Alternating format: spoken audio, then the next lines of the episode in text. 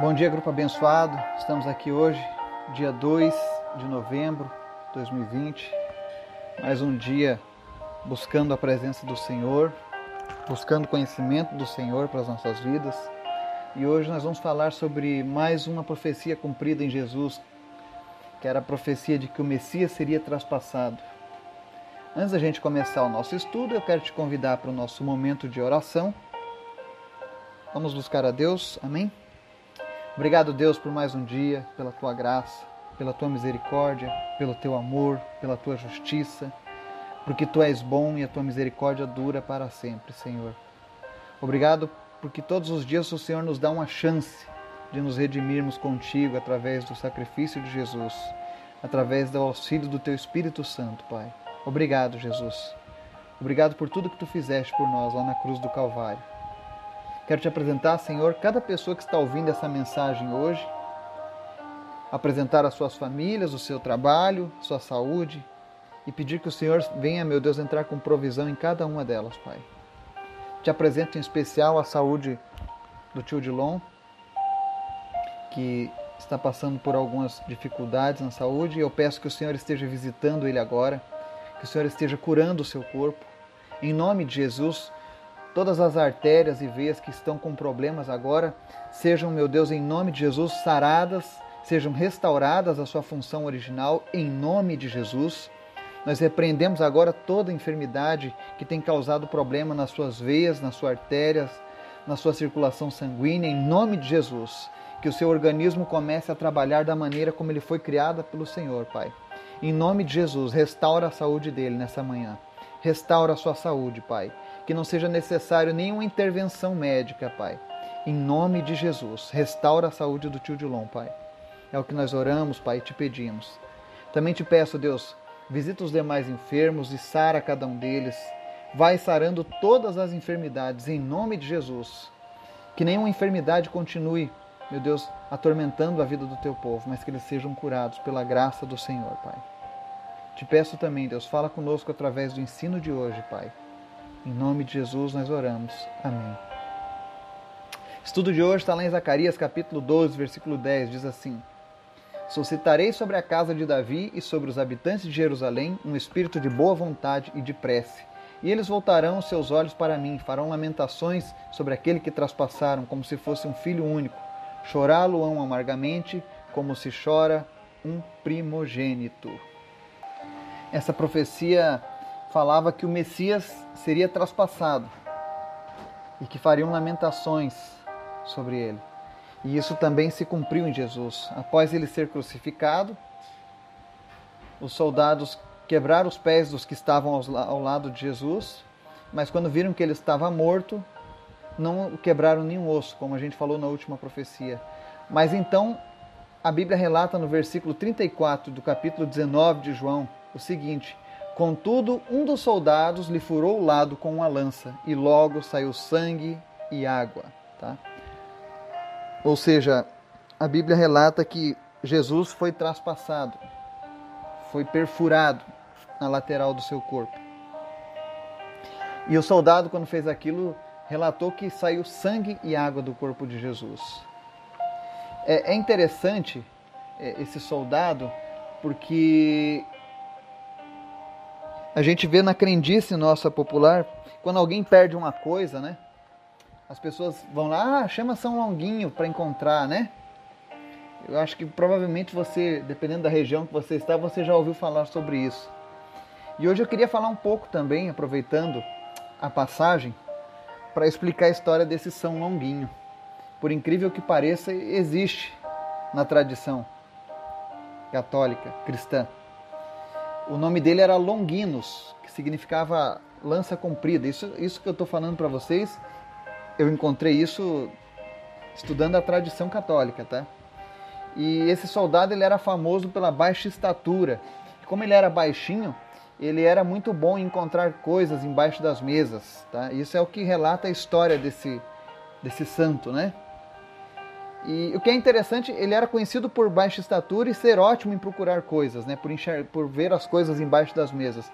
Mas o detalhe que, que há uma controvérsia nesse testemunho é que quando ele furou Jesus, segundo a própria história da tradição, a água que respingou nele curou seus olhos, que tinha um problema grave, ele não enxergava.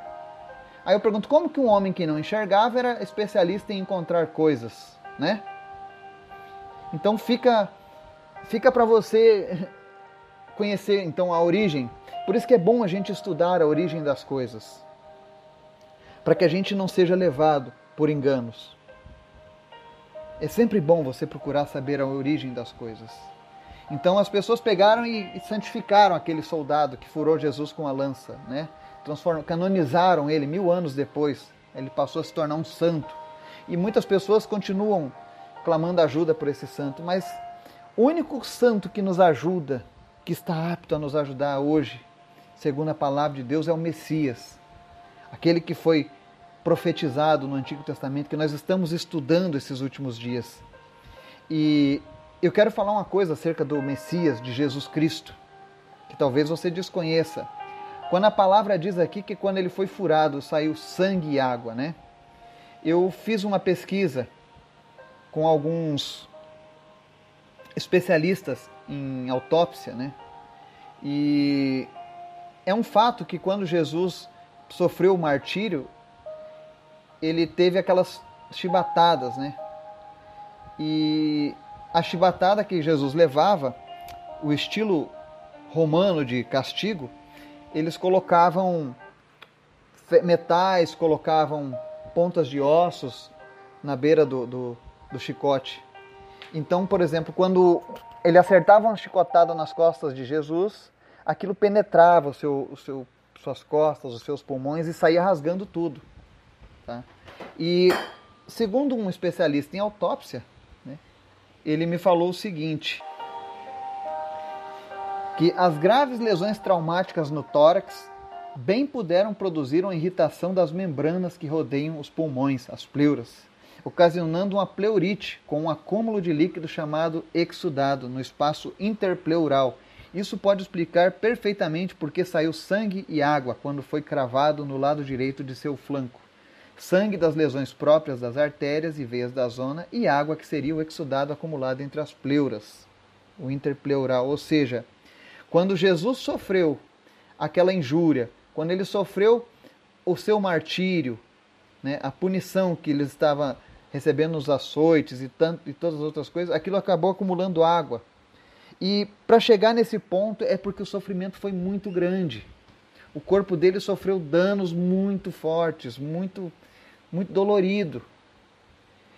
E por que, que eu estou falando sobre isso? O que, que tem a ver um exame forense com a passagem da Bíblia? Tem a ver que a Bíblia diz que Jesus foi ferido por causa das nossas iniquidades. Os nossos pecados levaram Jesus a sofrer naquela cruz do Calvário.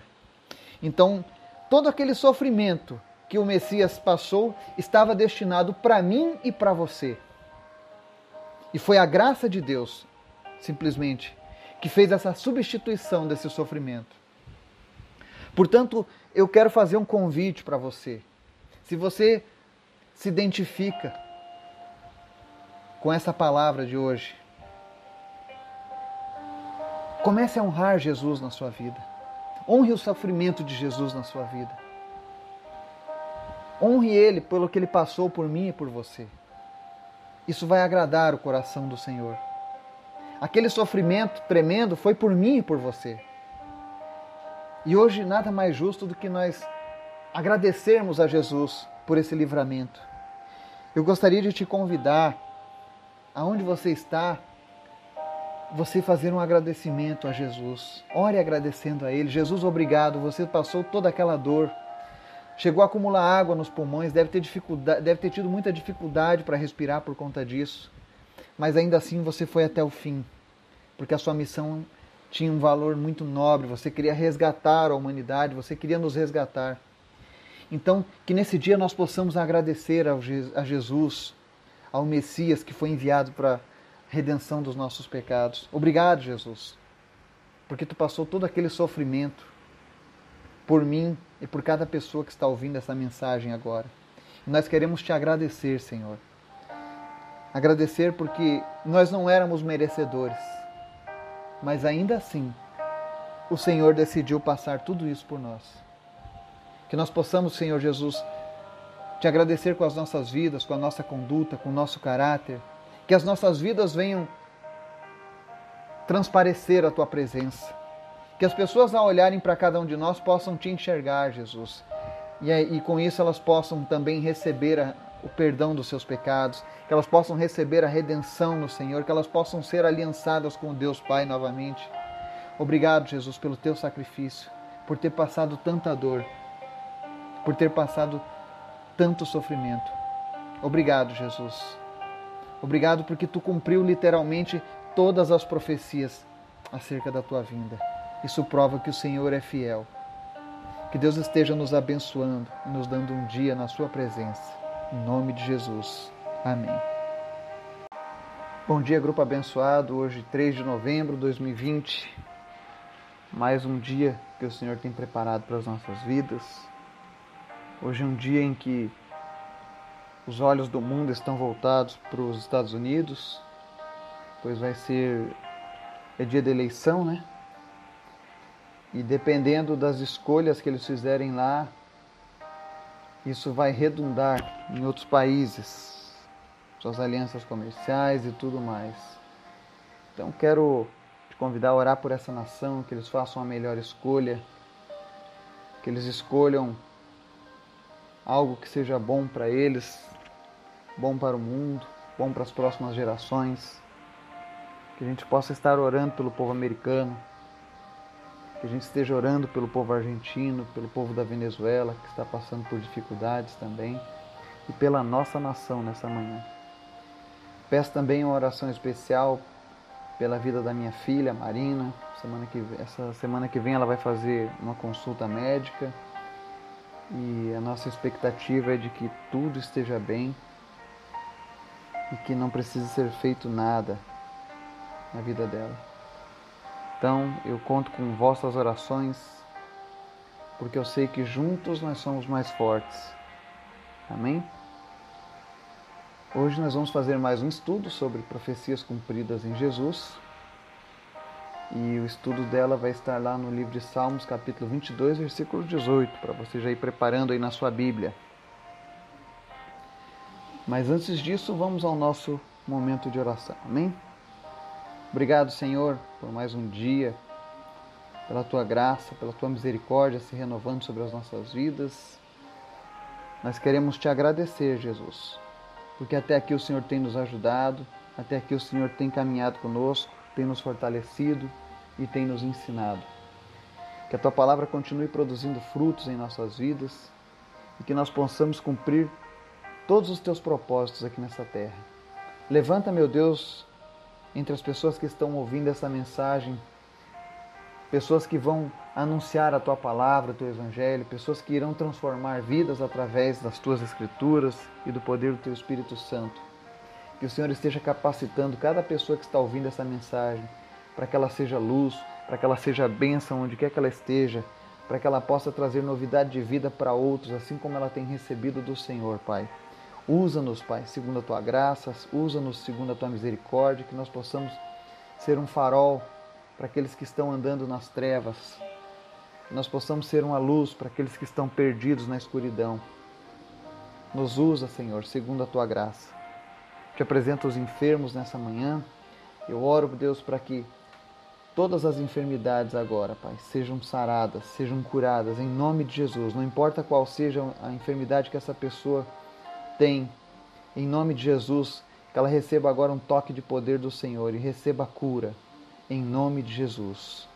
Se há algum problema, Senhor, nas, nas artérias, se é veia entupida, se é pressão alta, se é pressão baixa, em nome de Jesus, nós damos ordem agora para que todo o sistema sanguíneo, toda a circulação sanguínea seja estabilizada e que nada venha impedir essa pessoa de ter saúde plena, em nome de Jesus.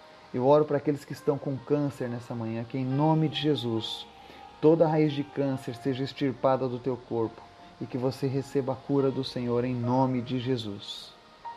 Deus, toma conta das pessoas deste grupo, dos nossos ouvintes, vai abençoando cada um deles e suprindo em todas as suas necessidades. Revela a tua palavra nesses corações para que a cada dia as pessoas estejam cada vez mais íntimas de Ti, Senhor, para que estejam aliançadas contigo, Senhor. Obrigado pela Tua graça e pela Tua palavra. Continua falando conosco nessa manhã, Pai. Em nome de Jesus. Amém.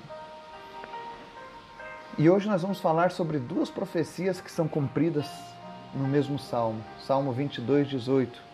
Diz assim: Repartem entre si as minhas vestes e lançam sortes sobre a minha roupa. Amém? Você está vendo aqui nesse salmo duas profecias acerca do Messias, de que sorteariam as suas vestes e as repartiriam. E ela foi cumprida em Marcos 15, 24 diz assim: Depois de o terem crucificado, repartiram as suas vestes, tirando a sorte sobre elas, para ver o que tocaria a cada um. Mas nós temos mais detalhes dessa profecia em João 19, 23 e 24, que diz assim: Tendo, pois, os soldados crucificado Jesus, tomaram as suas vestes e fizeram quatro partes para cada soldado. Uma parte, e também a túnica. A túnica, porém, tecida toda de alto a baixo, não tinha costura. Disseram, pois, uns aos outros: Não a rasguemos, mas lancemos sortes sobre ela, para ver de quem será, para que se cumprisse a escritura que diz: Repartiram entre si as minhas vestes, e sobre a minha vestidura lançaram sortes. Os soldados, pois, fizeram estas coisas. Amém? Para que você possa entender esse, essa atitude dos soldados, em primeiro lugar, eu quero ressaltar que existia uma lei romana que permitia que quando alguém fosse executado, o executor que acompanhasse essa pessoa, se quisesse, poderia reivindicar a posse da vestimenta do, do condenado. E era normal que isso acontecesse. Como ele, Jesus foi levado por quatro soldados, eles viram que tinham quatro partes, porém tinham uma túnica que era inteiriça. Para que eles não perdessem o valor da túnica, decidiram não rasgá-la. Tá? Mas o que, que a gente aprende com essa profecia se cumprindo em Jesus? Né? Talvez você tenha de dar, lançaram sorte sobre O que, que tem a ver soldados lançar sorte, repartir as suas vestes?